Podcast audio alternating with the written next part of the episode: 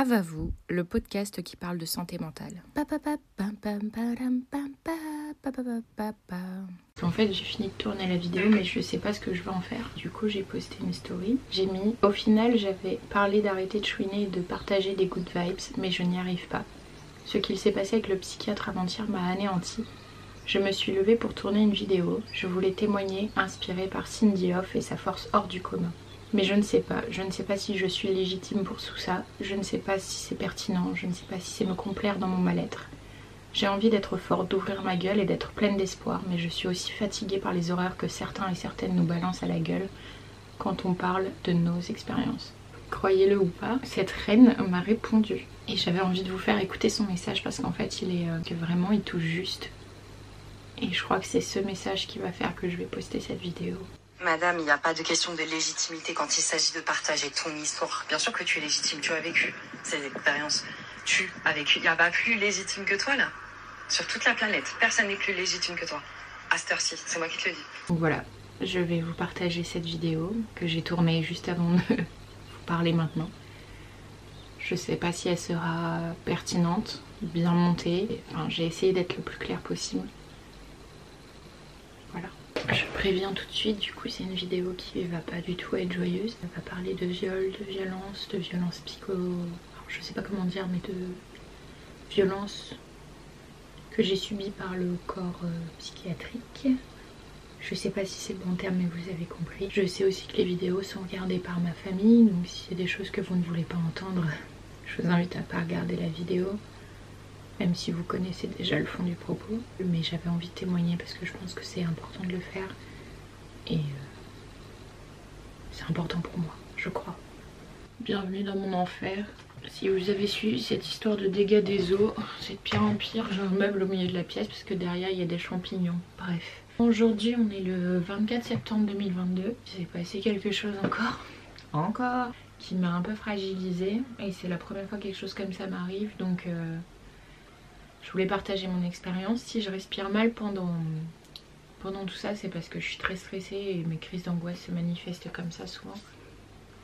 Du coup, je suis allée voir un psychiatre parce que j'ai besoin d'aide.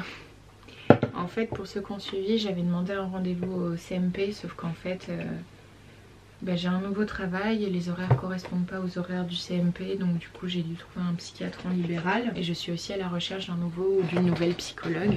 Avant je voulais que des femmes, euh, maintenant je m'en fiche un peu, enfin bref du coup euh, trouver des psychiatres qui euh, prennent des nouveaux patients c'est compliqué donc il y en a un qui m'a répondu donc j'y suis allée. Déjà c'était très bizarre, il avait pas de plaque sur, son, sur sa porte et tout. Enfin bref, je suis rentrée et là en fait ça se présentait... Euh, vous savez, il y avait... Je suis désolée, je suis obligée de jouer avec quelque chose pour me calmer. C'était, Ça s'est passé avant-hier soir. Donc c'est encore assez récent. En fait c'était bizarre quand je suis rentrée parce que pour ceux qui ne savent pas la différence, un psychologue c'est une personne qui va t'emmener en thérapie, qui va t'amener à parler et qui va t'aider à avancer via différentes méthodologies. Un psychiatre c'est quelqu'un qui a fait médecine, qui peut prescrire des médicaments donc c'est un médecin. Il y a pas, il y a un rapport d'empathie, mais ça va être moins dans la discussion. Et là en fait, je suis rentrée dans la salle et tu sais, c'était tout moquetté, très très très vieux. Et euh, il y avait un divan allongé. Je trouvais ça bizarre pour, pour un psychiatre. Ensuite, du coup, il y avait un fauteuil face-face. Alors que chez les psychiatres, vu que c'est un médecin, c'est plus souvent, tu sais, un bureau avec son ordi et toi en face, euh, consultation professionnelle et pas besoin de mettre à l'aise comme un psychologue, des fois, peut l'avoir. Donc j'ai trouvé ça un peu bizarre. Et là, il s'est assis euh, de manière très décontractée, euh, presque comme à la plage, il gigotait beaucoup. moi, ça m'a mis très mal à l'aise. Euh, généralement, moi, les psychologues que j'ai consultés étaient très... Ils essayaient d'être le plus absent possible dans leur, dans leur présence physique pour pas altérer les, les, émotions que je peux avoir. En tout cas, moi, c'est comme ça que je l'interprète. Et, et là, il bougeait beaucoup, il souriait beaucoup. Et il a eu des propos euh, très déplacés. Voilà. je suis partie sans payer pour vous dire. Euh, j'ai pas envie de rentrer dans les détails de ce pourquoi je consulte. Euh, pour vous la faire courte, j'ai des symptômes dépressifs très forts en ce moment.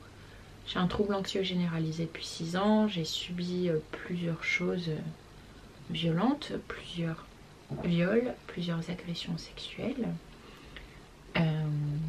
Et des relations conjugales violentes et traumatisantes, plusieurs deuils également. Donc euh, voilà, sans rentrer dans les détails, je suis un peu fatiguée. Euh, S'ensuit 5 ans d'insomnie qui maintenant se transforme en hypersomnie, des TCA, des idées noires, etc. Donc voilà, je suis sous traitement actuellement et je voulais voir avec un psychiatre s'il fallait le modifier, l'augmenter, le diminuer, euh, peut-être euh, me diagnostiquer autre chose me diagnostiquer tout court, enfin bref. J'avais envie d'aller voir un psychiatre. Tout d'abord, je voulais vous dire que j'ai toujours eu des très bonnes expériences. Je suis allée voir un psychiatre euh, avec qui ça s'est très bien passé. Les psychologues avec qui je suis, allée, même si on ne se correspondait pas, ont toujours été très bienveillants, très empathiques.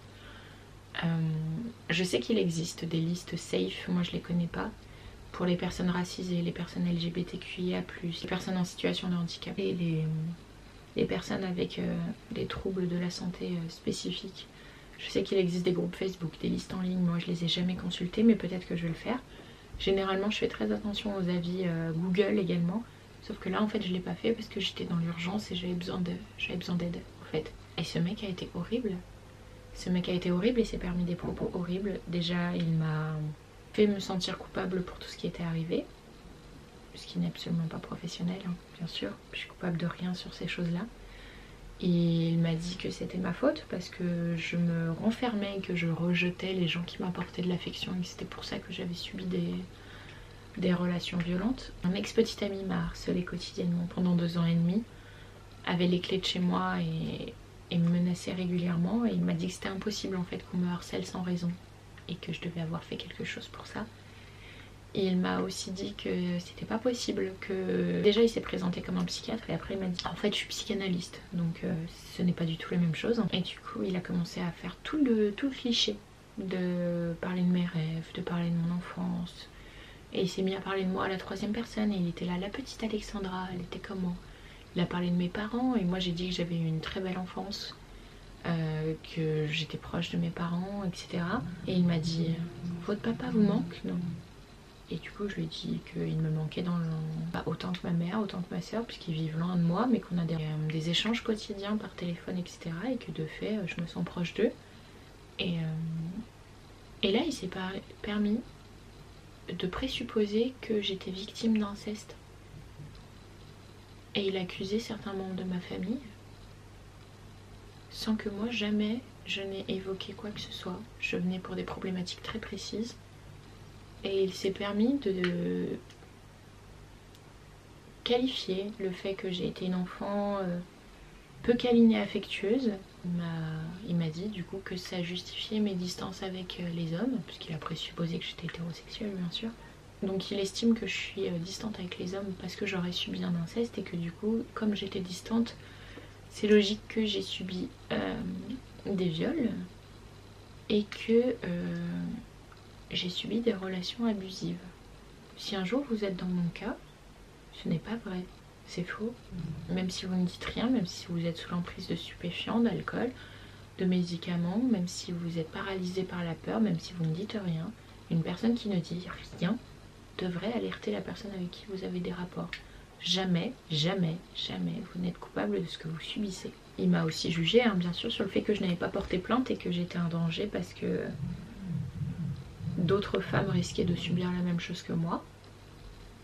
Alors oui, j'en ai conscience, je porte ce poids de la culpabilité tous les jours. Mais je n'ai aucunement la force de m'exprimer dans un poste de police et d'affronter ce qui est avec. Donc peut-être qu'un jour j'aurai la force. Pour l'instant je l'ai pas. Donc euh, en fait pour l'instant j'essaie de survivre. Et en fait, c'est grave, c'est grave. Et euh, Ah, puis il s'est permis euh, de me balancer un otolmen au, visage. En fait, euh, les ouin ouin qui nous sortent des. Pas tous les hommes sont comme ça, Notolmen. Tous ces mecs qu'on se coltine dès qu'on l'ouvre sur la réalité de notre vie. Là, en l'occurrence, dès que je l'ouvre sur la réalité de ma vie. J'en peux plus, moi. J'en peux plus parce que je vous rappelle que 100% des agressions que j'ai subies proviennent d'hommes. Je n'ai jamais dit tous les hommes allaient m'agresser. J'ai un papa, j'ai un copain, j'ai des amis hommes et eux arrivent à le comprendre. Alors je pense pas que les personnes qui disent pas tous les hommes sont comme ça sont plus stupides que mon père, que mon copain, que mes amis. Par contre, regardez l'état dans lequel je suis parce qu'il s'agit de mon expérience. Regardez l'état dans lequel je suis depuis des années avant de me sortir des pas tous les hommes sont comme ça. Là, en l'occurrence, c'est vous qui chouinez. Je vous parle de mon expérience et vous me parlez de vous. Ce n'est pas mon problème. Si vous vous sentez concerné par mon propos, ce n'est pas mon problème. Parce que honnêtement, rachetez-vous une empathie. Parce qu'on n'est pas là pour vous éduquer, on est là pour survivre. Et on partage notre expérience pour que des personnes qui ont subi les mêmes choses que nous se sentent moins seules. Et si vous n'avez aucune compassion, hormis pour votre ego, ce n'est pas mon problème. À part tes fêtes, je vais finir sur l'expérience que j'ai vécue. J'ai quitté le, la séance sans payer, sans m'expliquer. Je me suis levée, je suis partie. Et après ça, j'ai vécu un enfer. J'ai réussi à trouver la force de rentrer parce que je savais que quelqu'un m'attendait à la maison. Et je me suis effondrée comme jamais. Je me suis évanouie plusieurs fois. Ça a été un réel choc en fait d'entendre tout ça. Je pense que vous sous-estimez la puissance des mots que vous pouvez avoir et des personnes qui se prétendent psychologues ou psychiatres et qui sont dangereux, ce n'est pas possible en fait. Ce n'est pas possible. Alors maintenant, je vais faire comme beaucoup d'autres, je vais essayer de trouver ces listes pour euh, trouver un psychiatre bienveillant, empathique et pas dangereux pour moi. Parce que ce mec a failli me tuer en fait. Je suis venue le voir parce que j'étais désespérée au bout du rouleau, mais que je voulais trouver une solution. Je voulais trouver une solution, je voulais savoir si c'était toujours mes post-traumas qui me mettaient dans cet état, je voulais savoir si ça avait déclenché quelque chose chez moi, si peut-être euh, il fallait me diagnostiquer quelque chose, peut-être qu'il me faut un traitement, peut-être qu'il me faut pas de traitement justement, peut-être qu'il avait des personnes à me conseiller. Je suis venue parce que je n'avais plus la force de me battre toute seule et que j'avais besoin d'aide. Et ce mec-là, il m'a tué. Il m'a tué, il m'a foutu le coup de grâce. Il a littéralement prononcé les mots des paroles que mon esprit m'inflige en boucle et contre lesquelles je me bats depuis 6 ans. Alors qu'il est censé m'aider que je le paye pour ça. Donc là en l'occurrence je l'ai pas payé mais euh, ce mec est dangereux donc je vais essayer de faire quelque chose contre lui si un jour j'en ai la force. Mais pour l'instant en fait ça fait deux jours que je tremble, que je n'arrive pas à me concentrer plus de quelques secondes, que ma mémoire instantanée est fuyante. Enfin je suis en état de choc. Là cette nuit j'ai dormi 14 heures et je suis encore éreintée. Alors pour beaucoup ça va peut-être être peu. C'est aussi pour ça que je fais cette vidéo parce que pour les personnes qui ne vivent pas ça, j'entends que vous ne comprenez pas. Donc je vous partage mon expérience. Les mots, ça peut avoir des répercussions physiques en fait. Je fais partie de ces personnes qui arrivent à trouver la force de se lever le matin, qui arrivent à faire des choses de leur journée malgré ça. Mais rendez-vous compte comment je travaille si je ne tiens pas debout Comment je travaille si je n'arrive pas à me concentrer Comment je travaille si j'arrive à rien retenir, comment je travaille, si je respire mal, que je fais des crises d'angoisse, pardon. Là, je devrais sans doute être en arrêt maladie, mais encore faut-il trouver un médecin généraliste qui comprenne ça. Et j'ai posé un arrêt maladie en juin, je suis toujours pas payée, donc c'est ce qui me fout dans la merde.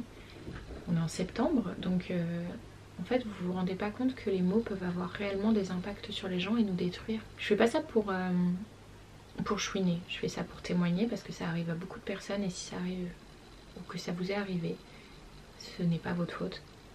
J'ai eu la chance d'avoir un copain hier et avant-hier qui me l'a répété en boucle et j'ai toujours du mal à le croire mais j'ai besoin de l'entendre donc ce n'est pas votre faute.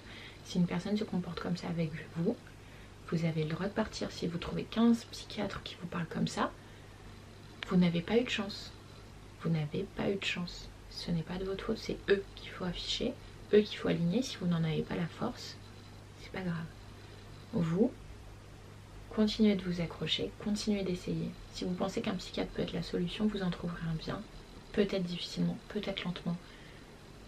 Je sais à quel point un rendez-vous chez un psychologue ou un psychiatre, enfin en tout cas le premier rendez-vous peut être angoissant. Et on stresse et on stresse. Et en plus on doit re-répéter notre histoire. C'est énergivore. Et quand ça se passe mal, c'est destructeur. Mais on va continuer de s'accrocher ensemble, on va continuer de faire ces listes de personnes bienveillantes avec qui ça se passe bien. On va continuer de s'accrocher et, euh, on va y arriver. En tout cas, moi j'y crois. J'ai envie d'y arriver et euh, je pense que je vais y arriver. Ça va juste être plus long que ce que j'aurais aimé. En tout cas, faites attention à vous. Et euh, pour tous ceux qui chouinent sous les témoignages de personnes, allez cracher votre empathie auprès de votre ego, honnêtement. Si vous arrivez à trouver de l'empathie et de la compassion en vous. Moi, j'éduque plus les personnes. Au bout d'un moment, en fait, euh, écoutez les témoignages, c'est tout. Prenez-en ce que vous voulez, mais en tout cas, c'est des réalités de gens qui vivent ça. Peut-être que vous les trouvez exagérées, peut-être que vous ne les comprenez pas, mais en attendant, c'est la réalité de ces personnes. En tout cas, ce que je vous ai dit, là, c'est ma réalité. Elle est légitime et je me bats pour aller mieux. Donc merde, merde à tous ceux qui pensent comme vous. Et pour tous ceux qui ont besoin d'un mot doux, tous ceux qui sont bienveillants avec nous, tous ceux qui sont plus forts que nous et qui arrivent à nous soutenir, merci. Pour ceux qui ont besoin de d'affronter un combat en ce moment, de trouver la petite chose qui vous raccroche. Moi en ce moment c'est les fingers chocolat blanc. Je me suis levée juste pour manger ça. Et si c'est la seule raison qui me donne envie de me lever, c'est déjà une très bonne raison. D'ailleurs, en fait, je sais pas si ça existe les fingers chocolat blanc, mais en tout cas, c'est la marque Carrefour.